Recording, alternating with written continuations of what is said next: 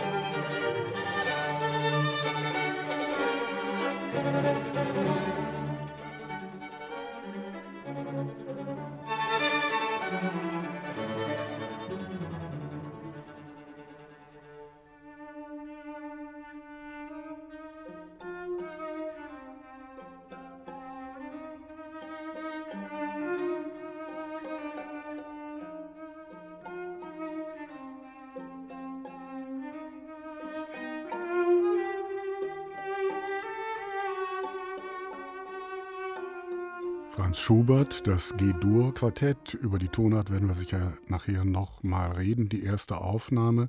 Andreas Göbel, Sie runzeln ein wenig die Stirn. Wollen Sie als erster was sagen? Ich versuch's mal. Ja, das ist eine Aufnahme. Man hört, die vier äh, spielen es sicherlich nicht zum ersten Mal. Die wissen, was sie tun aber sehr glücklich bin ich damit nicht. Das ist breit, das ist tief spätromantisch, das ist fast schon bei Brahms sahniger Klang. Äh, Sie hatten gesagt, Christian Detig, tiefe Verzweiflung, aber die habe ich hier nicht gehört. Vielleicht ein paar hohen Töne, die ziemlich Attacke hatten, aber das ist ja auch sehr schwer zu spielen. Also es ist eher das, was äh, die Kritik diesem Stück vorgeworfen hat, äh, wild, bunt und formlos. Also alles das, was diesen Eigenwert des Stückes ausmacht. Dieses Seitenthema im Pianissimo, das war kein Pianissimo, aber dieses Gebetartige, das war nicht da. Was bedeuten diese Tremoli und Pizzicati, wo das rein klangliche einen Eigenwert bekommt in diesem Stück? Auch das äh, habe ich überhaupt nicht gehört. Also äh, die Aufnahme war für mich eher so, dass wir wissen, äh, was das ist und wir haben das lange genug studiert und äh, spielen es zum wer weiß wie, wie vielten Mal. Aber eine wirkliche Idee, was das soll, habe ich da nicht hören können. First Service, vielen Dank. Andreas Göbel, Moderator, Redakteur und Kritiker hier bei RBB Kultur. Neben ihm sitzt Christine Lemke-Matwei, Autorin und Redakteurin bei der Zeit in Hamburg und eben dort auch stellvertretende Leiterin des Feuilletons. Und der dritte, Kailius Kaiser. Ihn kennen Sie aus seiner Sendung Meine Musik, jeden Dienstag hier bei uns im Programm und auch als Autor unserer Serie über Claudio Abado. Das ist das Team und das sind die Regeln. Wir hören die vier Sätze aus Schuberts Streichquartett in G-Dur und das in neun verschiedenen Aufnahmen. Das heißt, wir werden hier natürlich nur Ausschnitte hören können und selbst das wird gut zwei Stunden dauern. Der Kick nun besteht darin, dass nur ich weiß, welche Aufnahmen das sind. Die drei hören also, ohne zu wissen, was sie hören. Blindverkostung eben mit hoffentlich neuen und überraschenden Ergebnissen plus Preisverleihung am Schluss, denn dann wird eine Aufnahme als Sieger hier von der Runde ausgesucht werden. Dann an dieser Stelle noch zwei kurze Hinweise. Die Blindverkostung gibt es auch als App. Wenn Sie uns in der App gerade hören, dann wissen Sie schon, wie es geht. Sie laden sich einfach die ARD Audiothek herunter, Blindverkostung eingeben und dann haben Sie es. Und zweitens, es gibt eine Musikliste, die ist auch schon veröffentlicht. Gehen Sie einfach auf rbbkultur.de, da finden Sie alles, was Sie brauchen. Bis hierhin, der Rest denke ich im Laufe der Sendung. Christine Lemke-Matwei, Andreas Göbel hat schon seiner Begeisterung kaum Einhalt gebieten können. Wie sieht es bei Ihnen aus? Ja, so hört sich die Göbelsche Begeisterung an. Genau. Oder nein, so hört sie sich natürlich wieder. nicht an.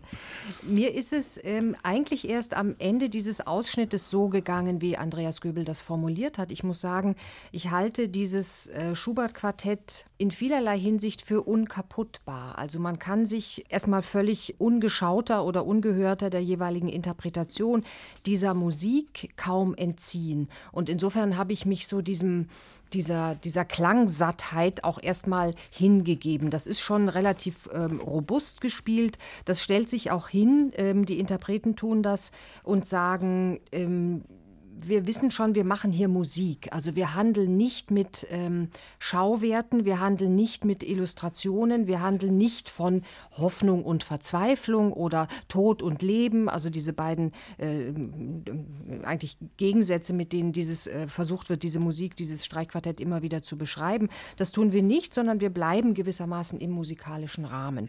Das führt aber je länger, je mehr dazu, dass man so ein bisschen den Faden verliert. Und so, das meinte ich, dass ich erst am Ende eigentlich ich da angekommen bin, wo Andreas äh, be begonnen hat zu sprechen, weil ähm, es ist dann eben doch nicht ausdifferenziert genug. Der Spannungs-, der Gesamtspannungsbogen, dieser erste Satz ist ja ein Koloss. Also ich glaube, in der Artemis-Aufnahme ähm, dauert er fast 20 Minuten. Das muss man ja erstmal aushalten, auch als Rezipientin, als Hörerin. Und da hätte ich doch ähm, massive Zweifel daran, dass das hier wirklich gelingt, weil Schubert natürlich auch gemein ist in dieser Komposition, in dem dieses immer wieder Kreisen, immer wieder an den gleichen Punkt zurückkommen oder vermeintlich gleichen Punkt zurückkommen, oh weia, da muss man sich schon mhm. eine gewisse ähm, künstlerische und äh, dramaturgische, äh, künstlerische und musikalische Dramaturgie zurechtlegen. Also, also guter Start, aber dann verlaufen ja. sozusagen. Ja, ja leider. Herr Kaiser? Also komisch, wie unterschiedlich man das hören kann. Also ich habe das doch anders gehört, muss ich sagen. Also robust schon, aber eigentlich eher im Sinne eines sehnigen Tones, den ich da gehört habe, fast hohlwangig und ausgezehrt. Ein schöner Ton ist das nun wirklich nicht. Und das würde ich mir aber erwarten, wenn ich was Spätromantisches darunter verstehen wollte. Spätromantisch, finde ich, ist das höchstens, oder Brahmsisch, höchstens im Sinne des Slogans von Brahms als fortschrittlichem oder als modernem, weil ich höre hier eher eine Modernitätsbehauptung, dass das äh, existenzielle, moderne Musik ist, die ins 20. Jahrhundert hineinweist was ich nicht verstehe. Ich glaube, es rächt sich hier auch, dass es ja eigentlich überhaupt keine Aufführungstradition von Schubert als Kammermusiker im Sinne der Streichquartette gibt. Es gibt auch keine klassische Aufnahme davon, gar nichts. Es gibt nur Flickwerk. Und es hat sich kein Stil eigentlich durchgesetzt, so wie man das bei Beethoven oder auch bei Brahms feststellen und finden kann. Und deswegen ist es hier mal so, mal so. Was mich nur überrascht, ist, wie unterschiedlich wir das anscheinend hören, weil ich habe es ganz anders gehört. Und trotzdem ist es so, wenn wir es gleich auflösen, werden Sie feststellen, dass Sie alle drei sehr recht gehabt haben, auf eigene Weise mit dem, was Sie gesagt haben. Auch mit dem Hohlwangigen? Auch mit dem Hohlwangigen, mit dem Ton, ja. Der hat schon etwas Hohlwangiges, das glaube ich auch. Wen haben wir denn da gehört? Also ich würde jetzt doch bei diesem, also spätromantisch jetzt nicht im Sinne von Schönheit verstanden, sondern eher im Sinne von Opulenz. Wenn ich mir das jetzt äh, orchestriert vorstellen würde, wäre das äh, irgendwo Ende des ähm, 19. Jahrhunderts, Anfang des 20. Jahrhunderts vom Ton her. Also das hat für mich was, wir haben das ja manchmal bei äh, Orchestern, wo das etwas aufgedonnert ist, etwas nur äh, so dem äh, zurücklehnenden Schönklang. Also es äh, hat für mich so was klischeehaft Amerikanisches. Wäre es irgendwie entweder Juilliard oder Emerson von beiden, da bin ich mir noch nicht so sicher. Dann hätten wir zumindest alle recht gehabt. Das ja, ist ja, Deswegen komme ich auch recht gehabt mit dem, was ich gesagt habe. Also was von, meinen denn die anderen? Also von dem, was, was die Emersons äh, ja auch äh, sehr auch in die zweite Wiener Schule gegangen sind, äh, würde ich eher darauf tippen. Die Aufnahme ist 1988 in New York entstanden. Da brauchen wir nicht mehr lange rumzuzappeln, weil Andreas Göbel es ja. gesagt hat, das war das Amazon String Quartet. Mhm guter Auftakt äh, gemacht, ein guter Startpunkt. Folgt ein zweites Mal der erste Satz aus dem G-Dur-Quartett von Franz Schubert. Deutlich ältere Aufnahme, so viel kann man, glaube ich, sagen. Musik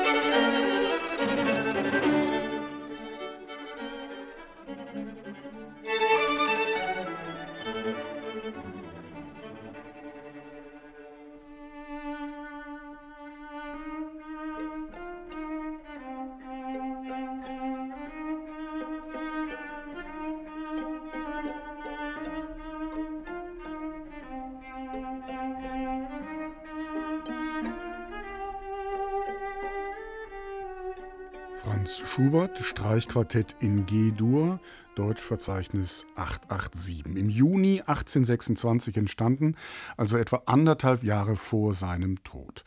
Die große C-Dur-Sinfonie ist zu diesem Zeitpunkt schon fertig, damit Sie das in etwa einordnen können. Erst 1851, also 30 Jahre später, über 30 Jahre später, wird das Stück überhaupt erst veröffentlicht. Es ist Schuberts letztes Streichquartett und gehört in die Gruppe der späten Quartette, der Tod und das Mädchen oder das Streichquartett in A-Moll, das sind so die Nachbarn.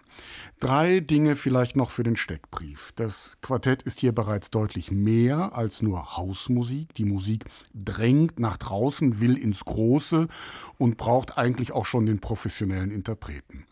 Die Musik zweitens drängt aber auch ins Symphonische, wie die große C-Dur-Sinfonie ist vieles sehr weitschweifig, ausufernd, manchmal fehlt auch die Orientierung, darüber haben wir eben schon ein bisschen gesprochen.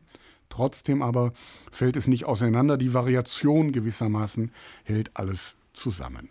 Und drittens vielleicht entscheidend, die Grenze zwischen Dur und Moll scheint wie weggeblasen, selbst da, wo es strahlend hell ist, droht im Hintergrund irgendwie das Unheil. Frau Lemke-Matt, weil Sie haben das eben schon angesprochen, Leben und Tod. Das scheint so die Essenz dieses Stückes zu sein, oder?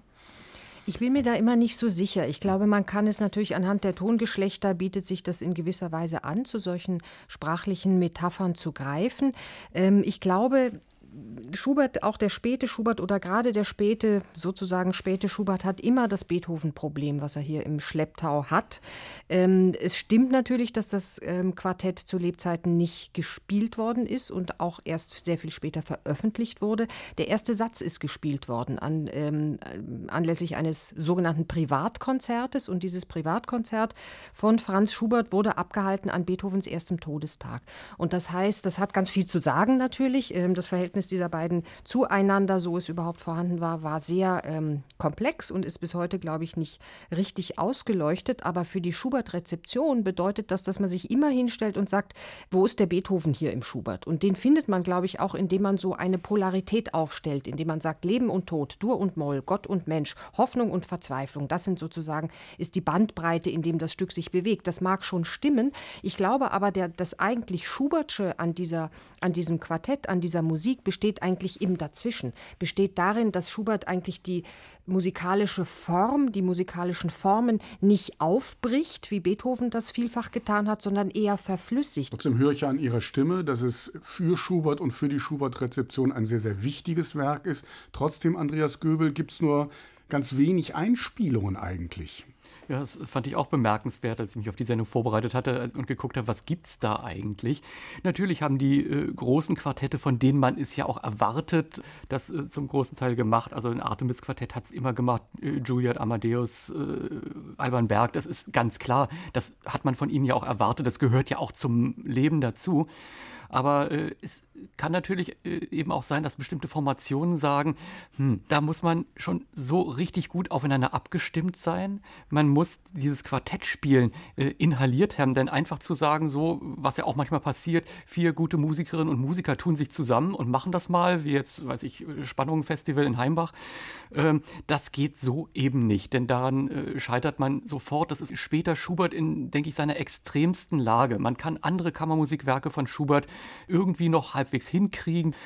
Aber das ist etwas, das studiert man ein halbes Leben lang. Ich will damit einfach nur sagen, eine Form zu finden, sie verstehbar zu machen, das braucht Jahre.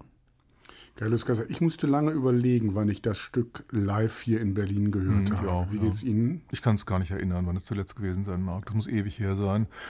Ich meine, was Andreas Göbel sagt, ist, dass man Leben dafür braucht, um da einzusteigen in das Werk. Das gilt für die Hammerklaviersonate auch und für viele andere Werke auch. Und dass es um Leben und Tod geht, das gilt nun bitteschön für jedes große Kunstwerk. Also mhm. die Kategorien sind wahrscheinlich auch zu groß ähm, gewählt. Ich weiß nicht, warum es nicht genug gespielt wird. Das muss wahrscheinlich markttechnische äh, Gründe haben. Ist es gibt aber, wie gesagt, auch, auch technisch zu schwer. Na, vielleicht eine ganz andere Sache. Das hat keinen Beinamen. Wenn man ein spätes Schubert-Quartett spielen will, entweder Rosamunde oder Tod und das Mädchen, da gibt es noch dieses mhm. G-Dur-Quartett. Und äh, wenn, man, wenn das nur noch viel schwerer ist als die anderen beiden schon schweren, dann nimmt man das eher nicht. Man sollte vielleicht eine finden, einen Namen. Ja, das Schwere. Das Letzte. Das können wir ja heute machen. Das Schwere. Vielleicht fällt uns ja was ein. Ähm, ich bin hängen geblieben, Kaius Kaiser, Hohlwein. vollwangig, der Ton. Das war jetzt hier in dieser Aufnahme anders, oder? Sehen Sie? Ja? Was haben Sie ja, gehört? war ganz anders. Also hier höre ich 19. Jahrhundert, aber ich höre übrigens das Beethoven-Problem hier eigentlich nicht. Ich höre es nicht. In der Aufnahme, das halte ich der Aufnahme zugute. Warum nicht? Weil das hier eine, so, so eine Weltverlorenheit ja hatte, die sehr romantisch mhm. ist und die mit Beethoven gar nichts zu tun hat. Also da werden ganz, werden ganz andere Sphären erreicht. Was ich toll gefunden habe, ist, äh, wenn ich das jetzt das Gegenteil, das gegen den Gegensatz bilden soll, das Vollwangige daran. Also was, also erstmal tolle Konsonanz in, am Anfang, toller Gesamtklang, der da gesucht und gefunden wird. Und was für enorme Kontraste werden hier aufgemacht. Viel stärker als in der vom Emerson äh, String Quartet. Da ist, apropos Brahms, auch ein leichter Paprikaton in etlichem drin. Also das heißt, es wird ein bisschen folklorisiert. Das ist aber nicht falsch. Es ist, ist vielleicht überfordertes Schubert, aber die Richtung stimmt. stimmt für mich jedenfalls eher als die Man hört Wien heraus sozusagen. Versteht ja, das? Genau, ja. Frau Lemkemert war unkaputtbar. Hier auch diese Aufnahme? Ja, natürlich. Wir haben uns ja inzwischen auch ein bisschen eingehört. Insofern ist man ähm, bei der Musik angekommen. Paprika habe ich, hab ich nicht gehört, aber der äh, Wien ist, glaube ich, in, in hier ein guter, guter Hinweis, weil es wird natürlich schon ähm, relativ erbarmungslos spät romantisiert, würde ich denken. Also da sind viele Ritardandi drin, von denen ich mal bezweifeln würde, dass sie in den Noten sind oder aus den Noten herauszulesen wären. Ich finde, was man natürlich sofort bei, eigentlich beim ersten Ton schon hört, ohne dass die anderen mit eingestimmt hätten, ist die Homogenität des Ensembles. Also das ist wirklich ein Streichquartett, die haben mehr oder weniger ihr Leben miteinander verbracht. Es sind gleichwohl vier Individuen, die man dann auch an den so Solostellen ähm, sehr schön konturiert, sehr klar, sehr charakteristisch zu hören bekommt. Ich finde dennoch, natürlich, man hört, es ist eine historische Aufnahme und ich finde, die Schubert Spielpraxis und die Schubert-Rezeption ist natürlich darüber hinausgegangen inzwischen. Also ich würde schon sagen, dass es hier eine Art von bei aller sonoren Kontrastbildung würde ich doch denken, dieses ähm, nicht die Konflikte noch weiter zuspitzen, ähm, ist hier schon auch sehr vertreten. Also es ist eine sehr im guten Sinne sentimentale Auf Aufnahme und es ist schon auch eine, die die Klassizität des Komponisten betont. Mhm. Insofern würde ich den Beethoven hier durchaus noch mal ins Feld führen. Also man, man spielt es mit einem hohen Ernst. Andreas Göbel, Sie haben die Noten vor sich. Stehen die Ritter dann die drin? Nein, überhaupt nicht. Da steht Allegro molto moderato und dann geht es im Grunde genommen durch. Aber das ist ja auch dieses verrückte Tempo von Schubert. Allegro molto moderato. In einem Werk gibt es ja auch noch die Steigung nur noch molto moderato. Ja, was ist denn das eigentlich? Ist das ein schneller Kopfsatz oder äh, langsam ist es auch nicht, sonst hätte man Adagio oder Andante drüber geschrieben. Damit muss man ja auch erstmal klarkommen und äh, die nehmen halt das auf, indem sie es zum Teil ganz zurücknehmen.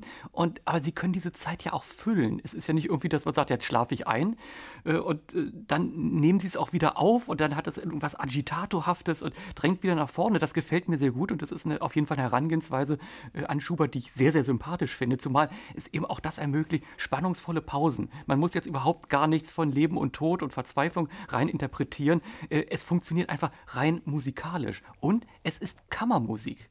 Das ist auf jeden Fall eine Herangehensweise an Schubert, die ich sehr akzeptieren kann. Übrigens müssen wir ja vorsichtig sein, was den Notentext anbetrifft. Es könnte ja sein, wenn wir Schubert fragen könnten, dass er sagen würde, Rita Dandi, Accelerandi, Tempo ist doch klar, das schreibe ich nicht mal rein in die Noten, das versteht sich von Ja, das selbst. ist ja Aufführungspraxis. Das ja. äh, muss ja. auch wissen, wie die Musik damals gespielt ja. wurde. Alles gesagt. Und wieder ist alles richtig. Wen haben wir da gehört? Na, dann ist klar.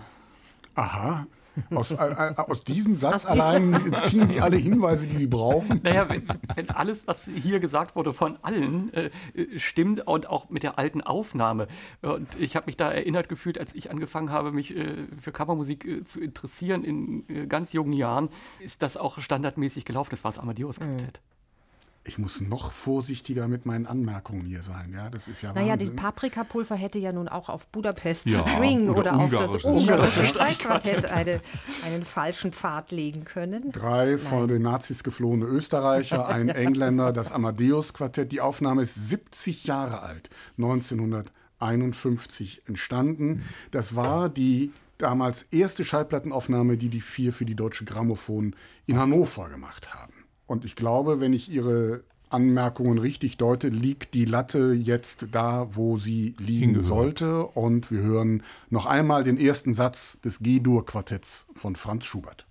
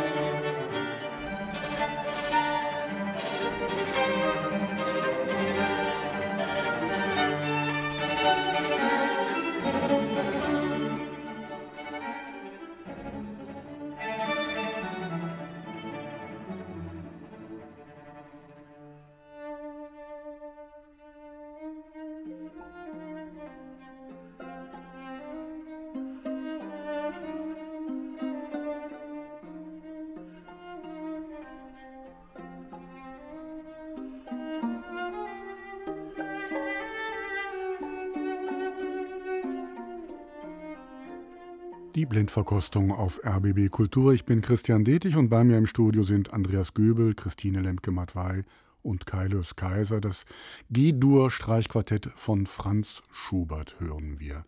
Und Frau Lemke-Matwei, jetzt bin ich gespannt. Jetzt bin ich gespannt, so? was Sie sagen.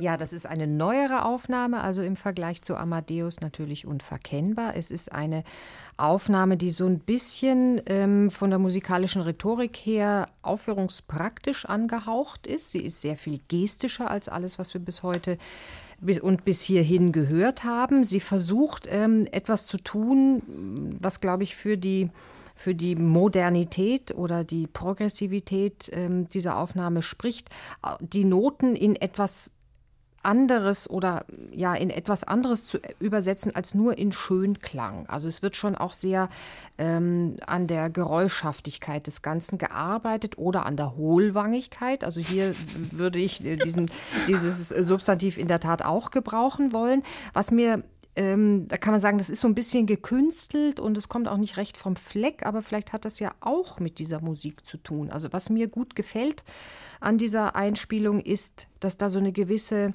Selbstvergessenheit eintritt. Also die wissen auch nicht, wohin das geht. Schubert wusste es vielleicht auch nicht so ganz wirklich. Also er ist nicht der auktoriale Komponist, der ganz oben thront und dann sagt, naja, jetzt lasse ich die mal ein bisschen im Kreis rumrennen. Ich weiß ja, wo es wieder rausgeht. Das gefällt mir unglaublich gut, weil Schubert war immer jemand, äh, äh der so auf der Stelle tritt oder auf der Stelle getreten ist, um es irgendwie wissen zu wollen und dann kriegt das eben doch nicht richtig raus.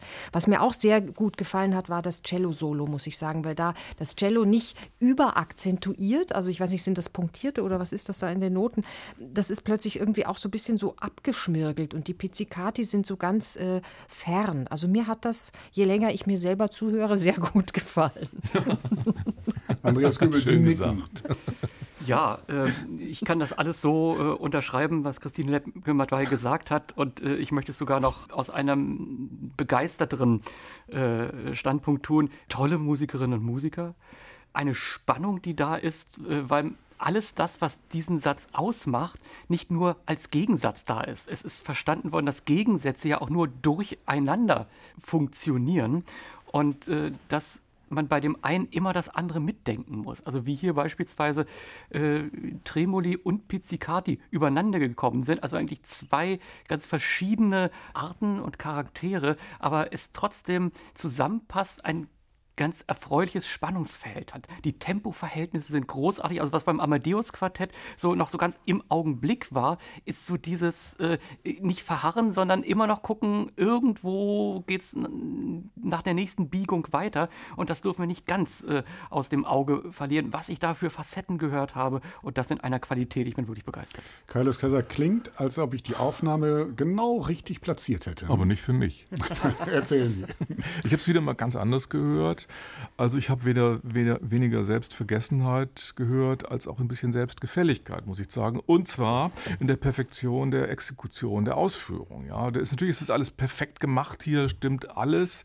Fantastisches Pianissimo, äh, großartige Kontraste. Ich weiß nur nicht, wieso. Warum eigentlich? Das ist, das ist ein selbst, das ist ein sinnfreies Pianissimo. Das ist deswegen so radikal, damit es so radikal ist. Das reicht mir aber nicht. Es hat keine Physiognomie, es erzählt mir nicht nichts. Ähm, es hat eine Feinheit, aber auch eine Nettigkeit und eine Nettheit dabei. Es ist mir vollständig egal gewesen. Paprika fehlt.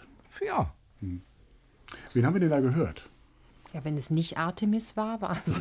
Das habe ich noch nicht gehört. Nein, Andreas Göbel hat gerade gesagt, nee, in der Artemis. Der Cellist war hier nicht Eckart Runge. in der Artemis-Nachfolge, also das grenzt, grenzt die Kandidatinnen und Kandidaten ja schon ein. Ich also denke mir, das, das, Gestische daran war vielleicht noch ein bisschen stärker, als es mhm. bei den Artemissen ja. wäre. Ja. Also dieser Gummitwist-Effekt in den Geigen da, das kriegt man sonst bei denen nicht. Aber es könnte zum Beispiel das Quartetto Casals sein oder so.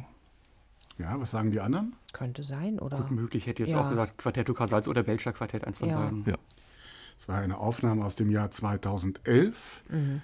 Das war das Quartetto Casals, junges spanisches Quartett. Insofern kann man von Artemis-Nachfolge fast schon reden. Mhm. Auch in den vergangenen Ausgaben dieser Reihe immer sehr gelobt worden. Und äh, ja, schöne Aufnahme.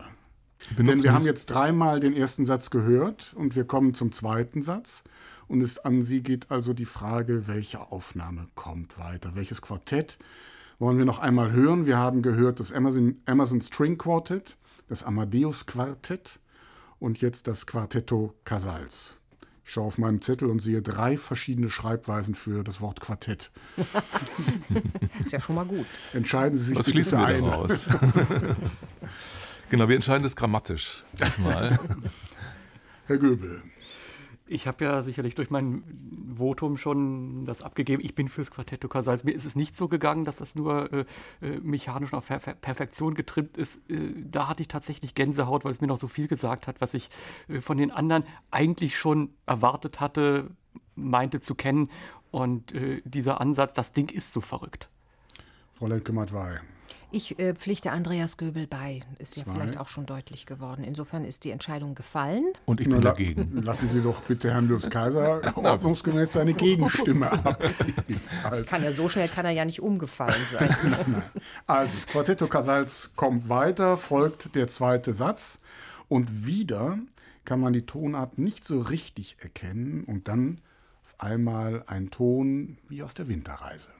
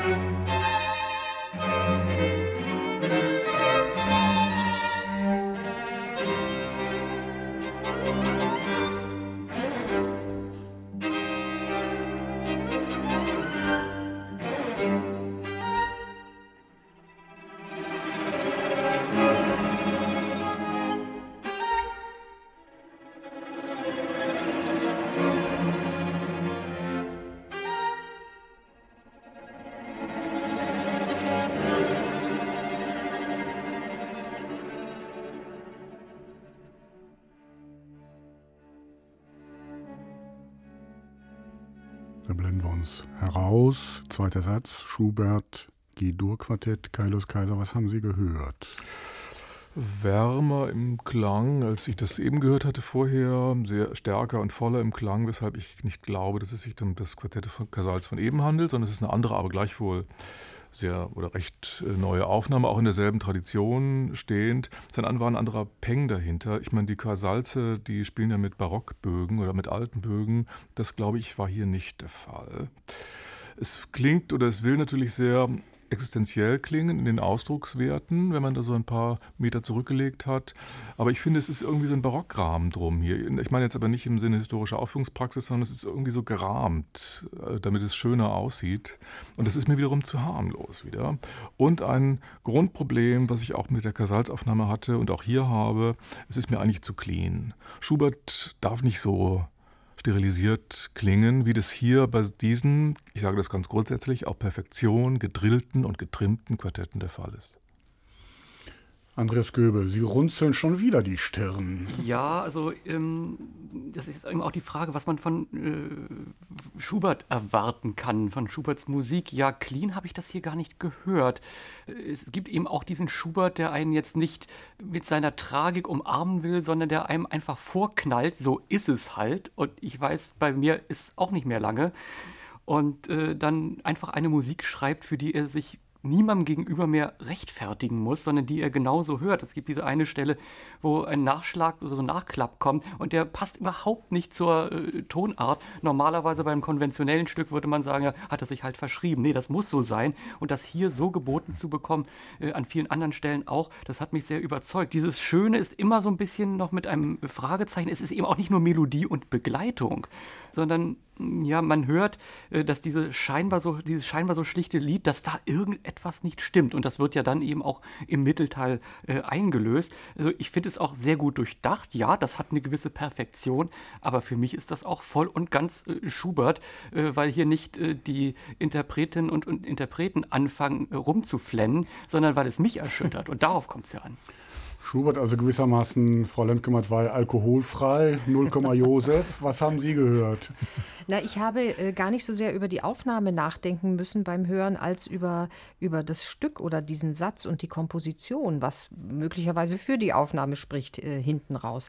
Weil ich mir vorgestellt habe, also man hat jetzt diesen ganzen ersten Satz hinter sich, diesen, diesen, äh, diesen äh, Kropf an einem Kopf, von einem Kopfsatz, irgendwas zwischen 15 und 20 Minuten. Und jetzt kommt dieser Komponist daher und wühlt schon wieder in der Wunde. Also er macht ja genau das nicht, was man vielleicht konventionell, traditionell erwarten würde. Er präsentiert uns einen schönen, schön anzuhörenden, langsamen Satz und bietet uns eben das Lied oder das Liedhafte, die, die ewige Melodie, die wir von ihm erwarten, sondern er sagt uns eigentlich nur, ich will mal versuchen, sowas nochmal zu machen. Aber eigentlich ist mir schon von vornherein klar, äh, das wird nicht funktionieren, das klappt nicht. Deswegen ist das alles so, so eckig, das sind so eckige Melodien, das ist auch immer so hart an der Kante zum Abbruch oder zum Versanden. Das ist eine hoch, ein hoch unbefriedigender Satz. Und die Spannung, glaube ich, die speist sich dann, und da hört man natürlich auch, in welcher Zeit Schubert in, mit dieser Musik steht. So ein bisschen hört man ja Wolfsschlucht, ja, so dieses Tremolo und das Blitzezucken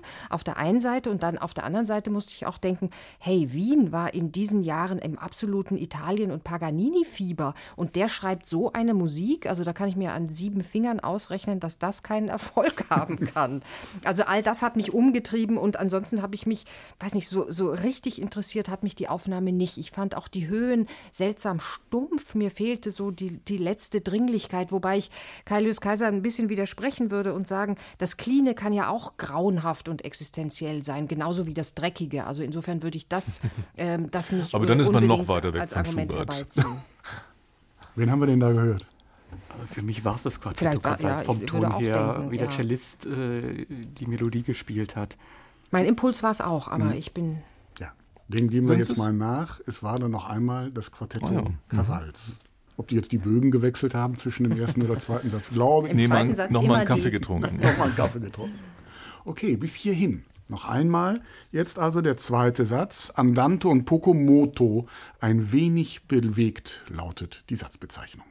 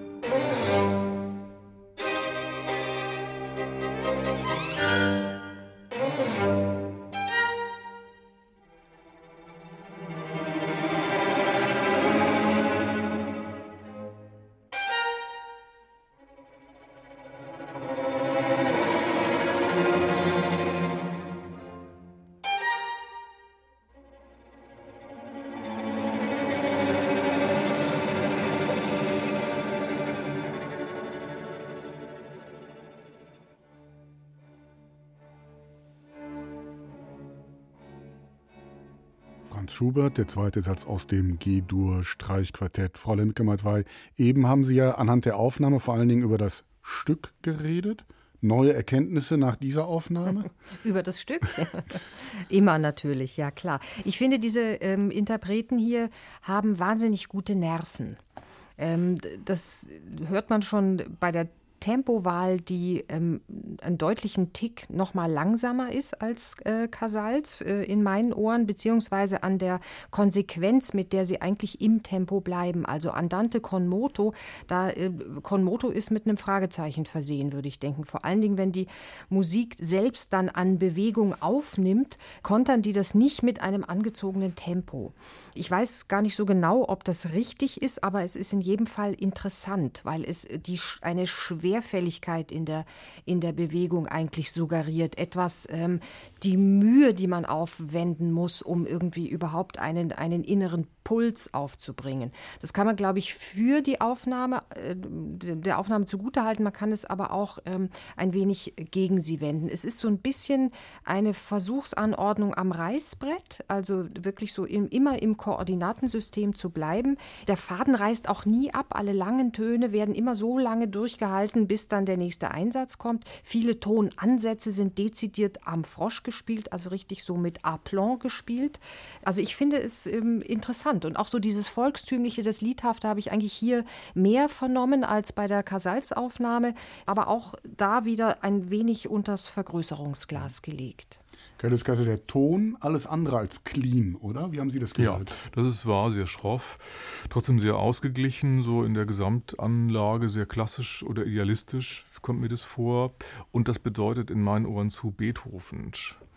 Deswegen auch die Schroffheit und Kantigkeit. Das, kommt, das klingt für mich, also ehrlich gesagt, ich, ich fand es langweilig. Und ich fand, es klang so, als wenn da ein Quartett ist, was vorher Beethoven gemacht hat. Und dann waren sie fertig damit und haben gesagt, na dann machen wir es jetzt auch noch da. Aber wir fangen hinten an bei den wichtigen äh, Quartetten von Schubert, weil wir wissen nicht, wissen nicht so genau, was wir überhaupt davon halten sollen. Und das kommt dann dabei raus. Also ich fand es nicht so toll. Andreas Göbel, was haben Sie gehört? Mir geht es ein bisschen wie Kailörs Kaiser. Ich habe auch zuerst gedacht, ja, es ist anrührender, auch in der Begleitung dringlicher. So ein bisschen was Wienerisches, diese Melancholie, dieser Schmäh äh, ist durchaus erkennbar. Es ist auch nachvollziehen, dieses Beharren in einem gewollt fahlen Klang, wenn da die Bratsche fast sieben Takte lang nur das tiefe C hat und äh, der Bratschalter sagt, Mist, da kann ich noch nicht mal ein Vibrato draufsetzen, geht einfach nicht. Und im Mittelteil ist es erwartbar, das ist dieser Aufschrei, den hört man auch, das ist auch richtig, das ist auch irgendwie gut gemacht.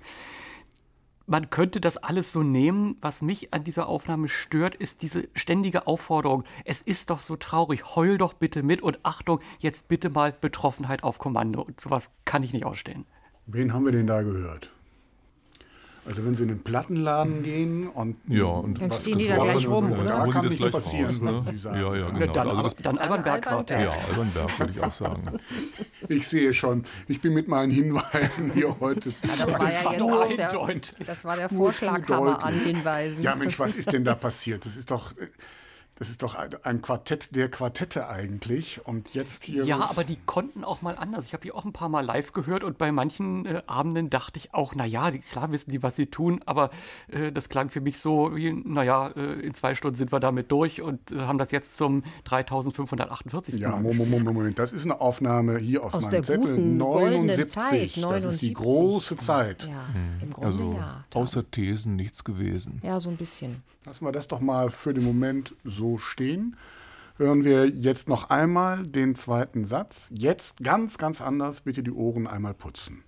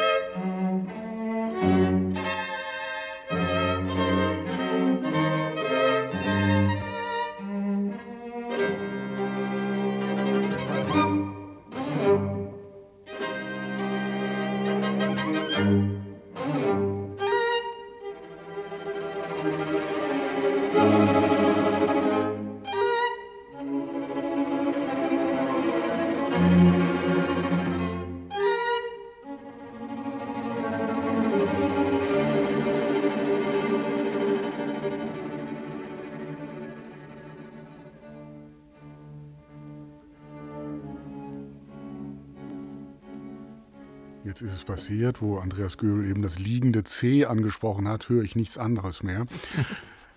Was haben wir gehört, Andreas Göbel?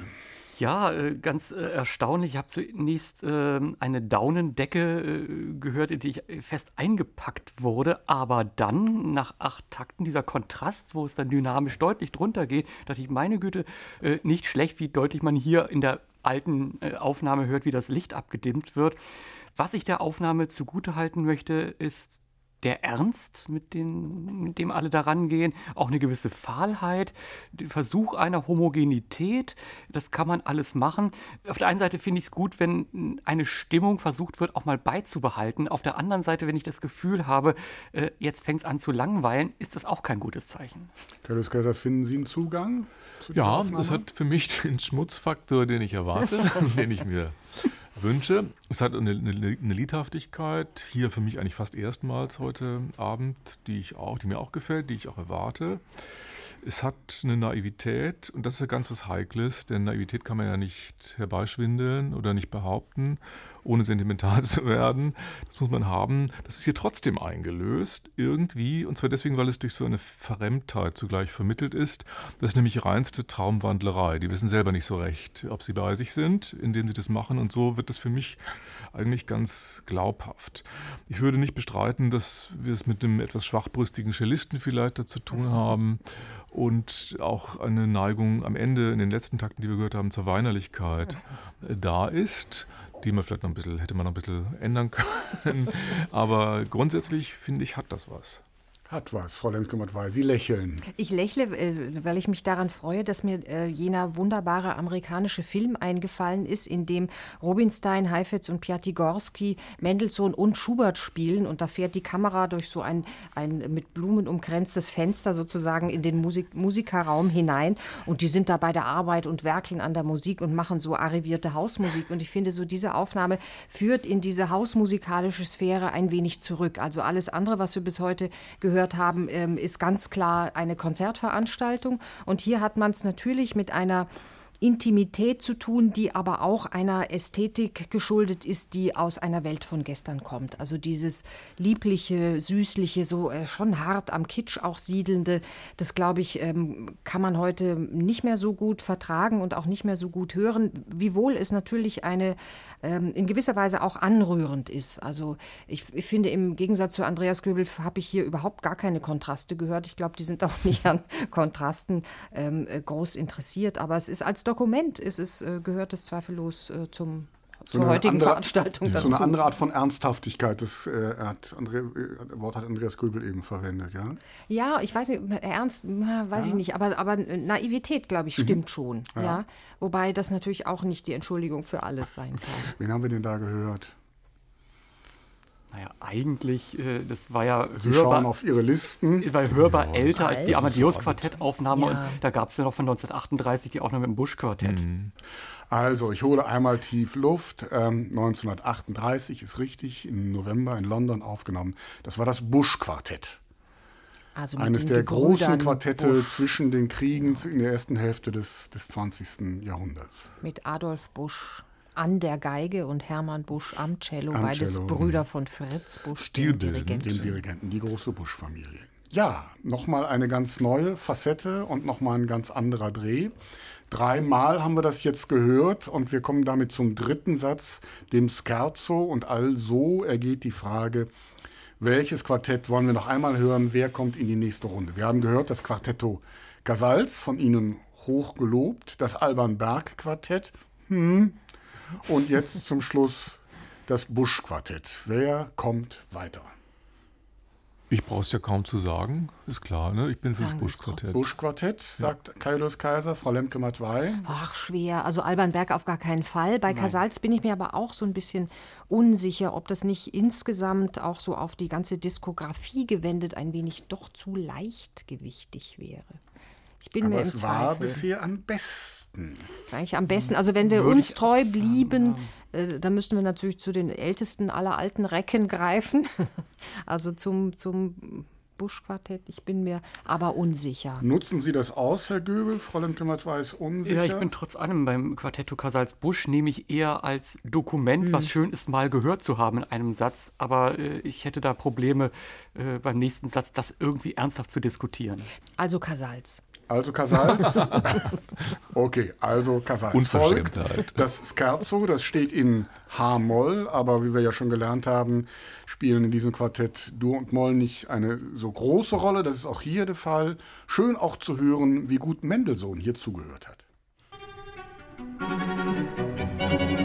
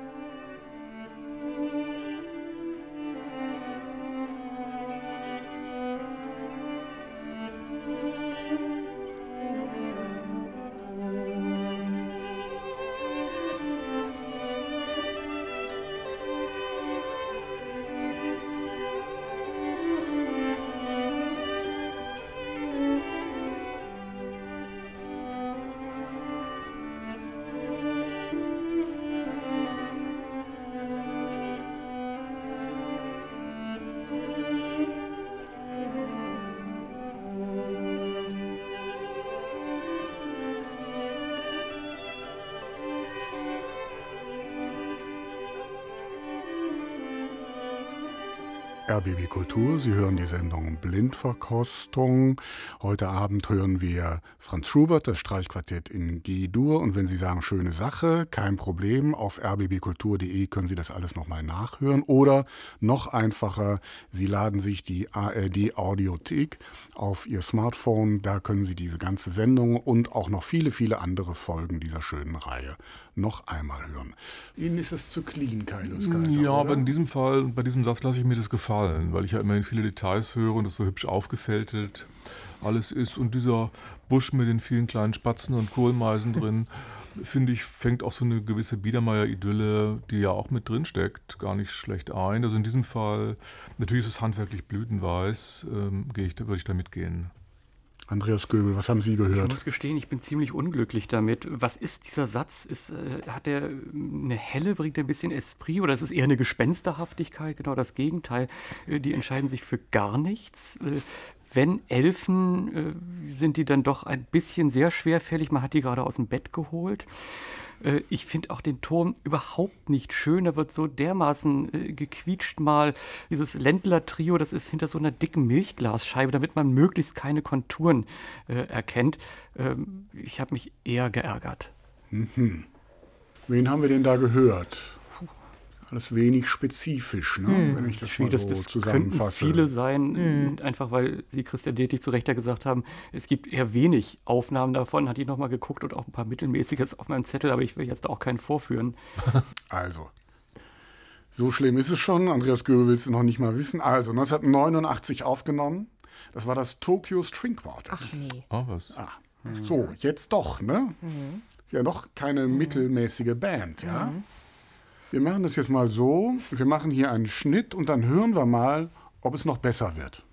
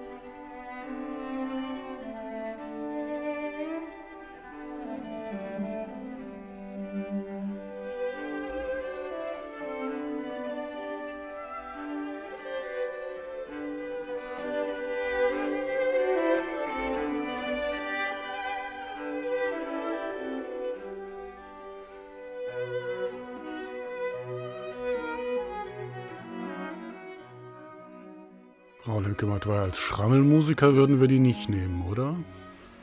Nee oder ja. Mhm.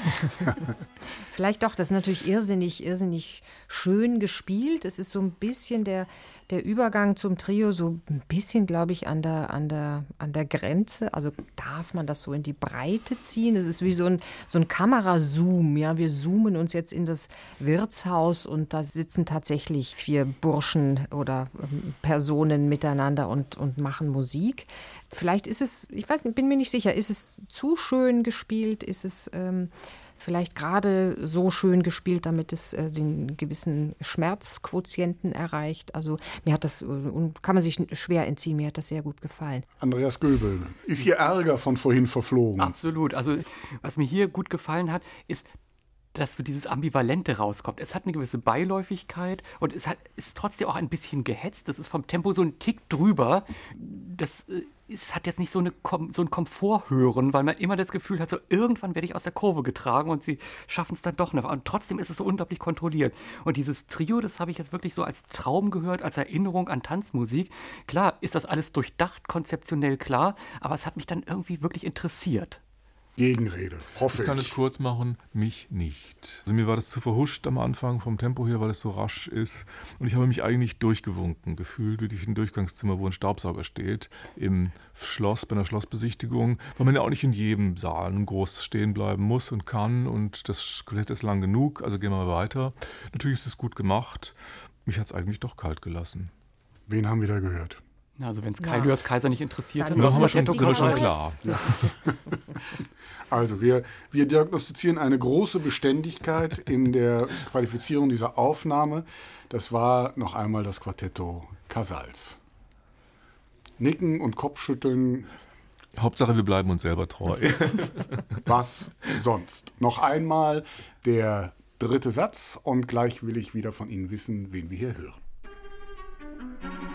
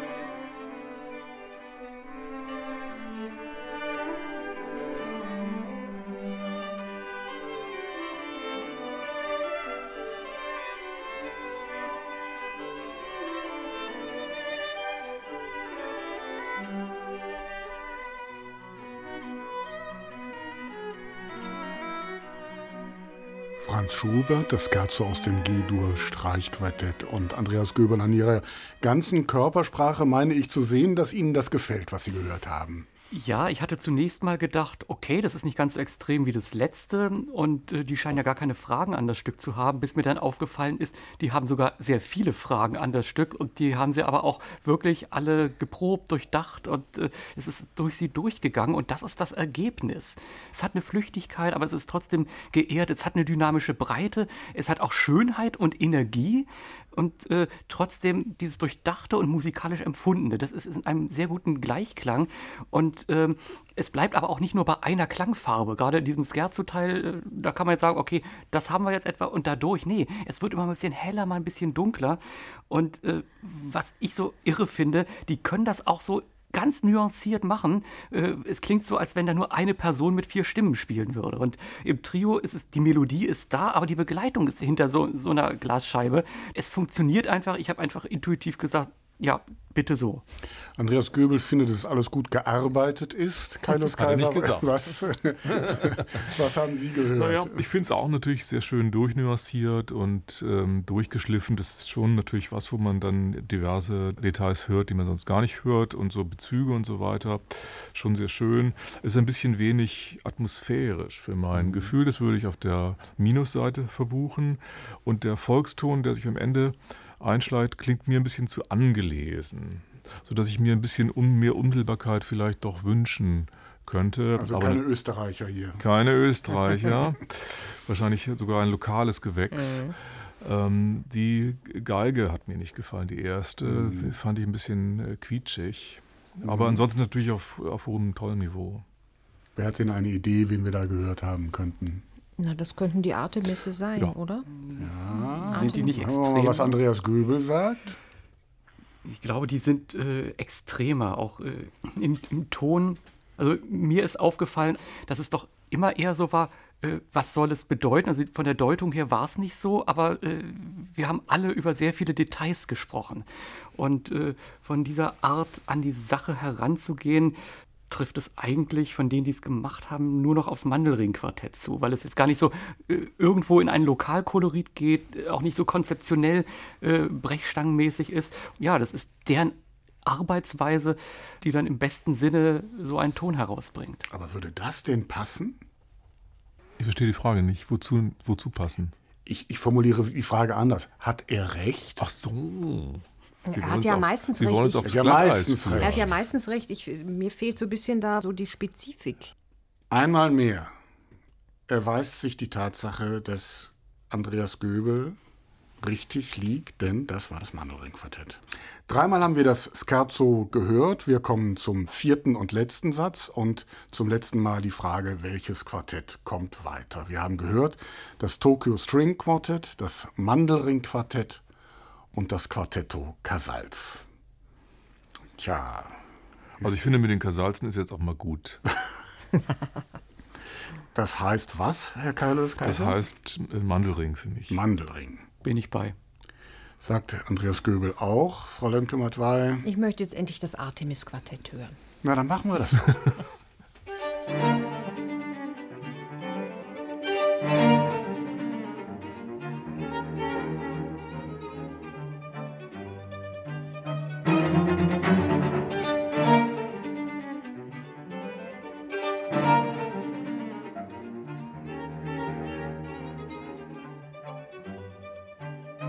doch.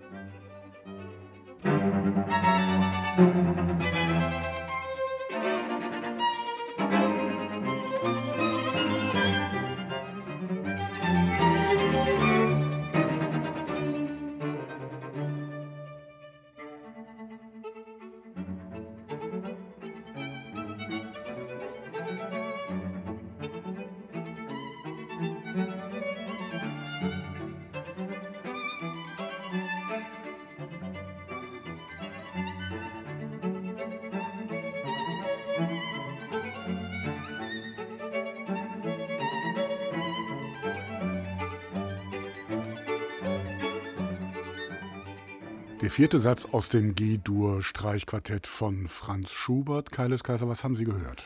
Schöner Puls.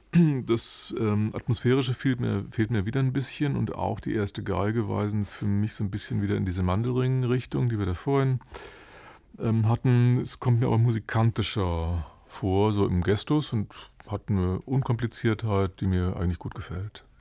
Andreas Göbel, gefällt es Ihnen auch? Äh, ich habe mich sehr amüsiert und die, diese Schwierigkeit, gerade die Finali bei Schubert sind unglaublich schwierig, äh, weil er da äh, immer nur so entfernt noch was äh, äh, aufmacht, es scheinbar so auslaufen lässt und äh, dann kommt doch noch mal der Abgrund. Das war hier alles da. Äh, es war äh, die Tonschönheit vollkommen zu opfern, eine Schrundigkeit, dieser atemlose Galopp zwischen Dur und Moll. Äh, schon dieser Gegensatz, das holpert und stolpert, aber das hat auch wirklich seinen Sinn, weil es immer nach vorne, nach zurück, zurückgeht. Es ist ja genauso komponiert, dass es ständig gestaut wird und dann wieder entladen wird und vor allen Dingen so schön die Ironie. So kann man es machen. Frau Lemke-Matt, weil Sie nicken.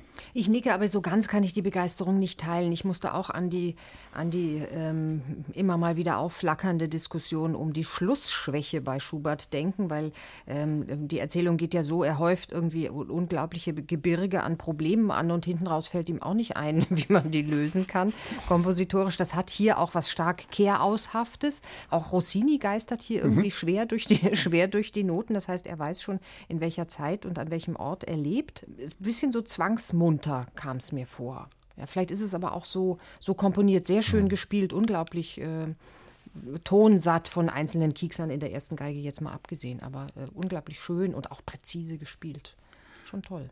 Herr Göbel lächelt, das heißt, er weiß schon, wen wir gehört haben. Ja, Christian Deti, Sie haben ja, das doch schon gesagt. Im Grunde ja. Ja, weil Frau Lemke-Matt weiß ich das so gewünscht hat. Tja, das, ist doch das war das Artemis-Quartett nach wie vor eines der besten, tollsten Quartette. Wir haben die hier in einer Aufnahme aus dem Jahr 2009 gehört, also noch, ja, was, wie soll ich das sagen, in, in der alten Besetzung mit Talia Prischepenko und Friedemann Weiglen. Und Eckhard Runge. Und Eckhard Runge am Cello. Gregor Siegel erwähne ich jetzt auch noch so, dann sind die vier jetzt komplett. Das ist, glaube ich, der einzige, der auch in der jetzigen Formation noch mit mhm. dabei ja, ist. Oder ja, so ist es, ja. Okay, dann war das ja für den letzten Satz schon mal ein ordentlicher Auftakt und gleich will ich wieder wissen, wer hier spielt. Der vierte Satz aus dem Schubert G-Dur Quartett.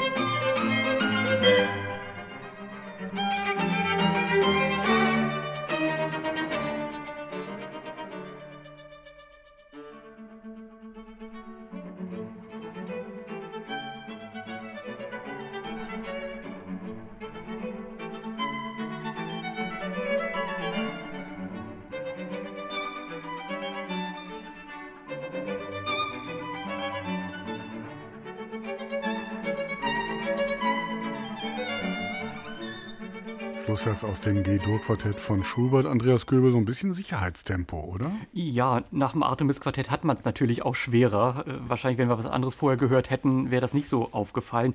Ja, ich hatte mir aufgeschrieben, tendenziell etwas biederer. Es hat so die Freundlichkeit des äh, Kehrauses. Ein bisschen was harmloseres. Äh, da sind wir beim Finalproblem bei Schubert und da taucht es dann so richtig auf. Es ist so, wie ich sonst immer das meine, wenn ich sage, es ist gearbeitet. Da ist natürlich auch alles genau durchleuchtet das Artemis-Quartett fährt schon mal über irgendwas weg, über irgendwelche dynamischen Zeichen. Man sagte, ist auch richtig. Hier ist es so, wenn ein Sforzato im Pianissimo steht, wird das auch genauso gespielt, wie ein Sforzato im Pianissimo zu klingen hat. Also ich finde, es ist sehr kompetent. Das kann man auch machen in der Lösung, aber nicht mehr. Man könnte auch sagen, Frau Lemke-Matt, die versuchen ein bisschen Ruhe reinzubringen. Ja, aber warum eigentlich? Ist ja gar nicht nötig. Äh, vielleicht ist eher das Gegenteil von nöten. Also ich finde auch, es wird hier äh, der Notentext sehr viel wörtlicher genommen. Das führt dann auch zu so komischen äh, stockenden Momenten, die, glaube ich, so ein bisschen über, überbetont sind. Ich würde denken, das ist das Mandelring-Quartett, von dem wir schon einmal etwas gehört haben hier. Ja, man hat es schwer im Vergleich zum Artemis-Quartett, allein auch was den, was den Ton, was die, ja, den, den, das Firnis über, den, über die ganze Aufnahme betrifft. Julius Kaiser, die beiden langweilen sich. Ich habe mich auch gelangweilt. Ich habe mir auch nichts aufgeschrieben.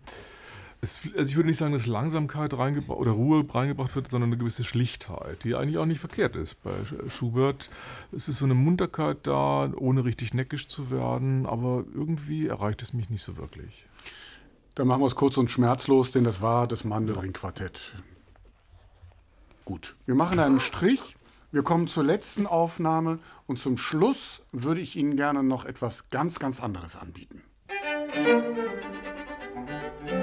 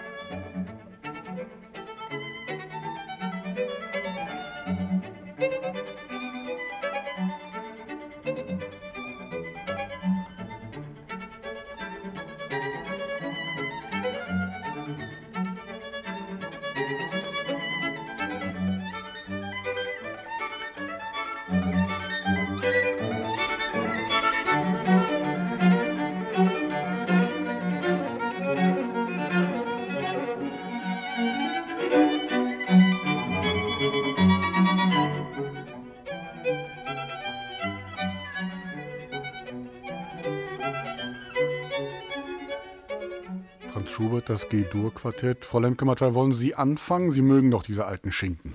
Ich mag die alten Schinken. Ich finde auch hier ist äh, eine gehörige Portion Pfeffer mit dabei. Das ist. Ähm schön. Ich glaube aber, es ist durchaus mehr als schön. Also auch so diese, diese Vorschläge in, in den Geigen, das ist schon auch wieder sehr à la Rossini, so Barbier von Sevilla hört man da viel durch. Ähm, was mir auch gefallen hat, ist, es hat einen tollen Drive und ich finde, das ist vielleicht die erste Aufnahme des heutigen Abends, die ein Gedächtnis hat. Also ich, ich höre hier, was dieser vierte Satz im Nacken sitzen hat, nämlich die anderen drei. Mhm. Vielleicht ist das auch nur Suggestion, aber ich denke, das ist, das hat, ist, ist mit etwas aufgeladen. Da ist irgendwie unter diesem äh, gut gelaunten Kehraushaften äh, ist da ganz viel und das ist nicht angenehm, was da ist. Kaius Kaiser, was haben Sie gehört? Ist natürlich sehr derb, aber welcher Bekenntnismut steckt dahinter? Mhm. Ne? welcher Mut überhaupt und welche Atmosphäre ist da nun wiederum dann tatsächlich zu hören? Welcher Kontext bildet sich vor? Das hat ein Gesicht. Es ist nicht mehr der Konzertsaal, den wir da hören. Es ist auch nicht die Hausmusik. Es ist nicht mal der Schanigarten. Es ist eigentlich ein Wirtshaus, in dem wir da schon sitzen. Und das Blunzengröstel wird gleich wird serviert. schon serviert. Ja. Aber das ist doch großartig eigentlich. Großartig, Andreas Göbel. Gegenrede. Äh, hätte ich am Beginn tatsächlich gemacht. Äh, da dachte ich, ja, äh, das ist ja sehr amüsant, das ist federnd, äh, das sorgt für Spaß, das ist neckisch und dann wird auch mal die Keule rausgeholt. Aber dann ist es mir tatsächlich auch so gegangen, das hat eine Dringlichkeit bekommen. Das, äh, man hat die Qualität der Musiker gehört und man hat dann auch, ohne dass es ähm, konzeptionell gehetzt sein musste, das Gejagte gehört. Und äh, das hat dann dieses Unangenehme bekommen. Also jetzt nur mal diesen Satz und was anderes haben wir von denen ja noch nicht gehört, ähm, zeigt mir, die beste Herangehensweise ähm, an dieses Ambivalente bei Schubert. Es wird nicht behauptet, sondern es wird einfach gespielt. Die letzte Aufnahme in dieser Runde, wen haben wir da gehört? Gibt es da eine Idee? Ältere Aufnahme. Ja, ältere Aufnahme. Eine sehr trockene Aufnahme. Es müsste dann ja ein von den größeren sein. Eins der Ungarn sein. Budapest zum Beispiel. Budapest. Oder, also vom Ton her, könnte auch äh, das Julia String Quartet, ja. da gibt es ja zwei Aufnahmen. Ja. Und ja. wenn es die ältere wäre von der Qualität her, absolut. Mhm. In den 40er Jahren gegründet. Das war eine Aufnahme aus dem Jahr 1962, wenn man das so sagen kann, in der großen klassischen Zeit dieses Quartetts. Das war das hochberühmte Juilliard String Quartet. Ja, mal zu Recht hochberühmt. Ist doch ein schöner Befund. Und was für ein Lokalkolorit die da plötzlich haben. Mhm. Ja, so was Osmotisches im Ton. Ja. Ganz toll. Wunderbar. Dann sind wir jetzt an dieser Stelle an einem guten Ende. Wir haben jetzt neun verschiedene Aufnahmen dieses Streichquartetts gehört. In den vergangenen rund anderthalb Stunden bleibt die Frage, wer trägt die Krone davon, welches war die beste Aufnahme, die wir gehört haben. Und während Sie sich sortieren und Ihre Papiere zurechtlegen, lasse ich alle neun nochmal rasch Revue passieren. Ich beginne mit den älteren. Das Busch-Quartett war heute die älteste Aufnahme von 1938.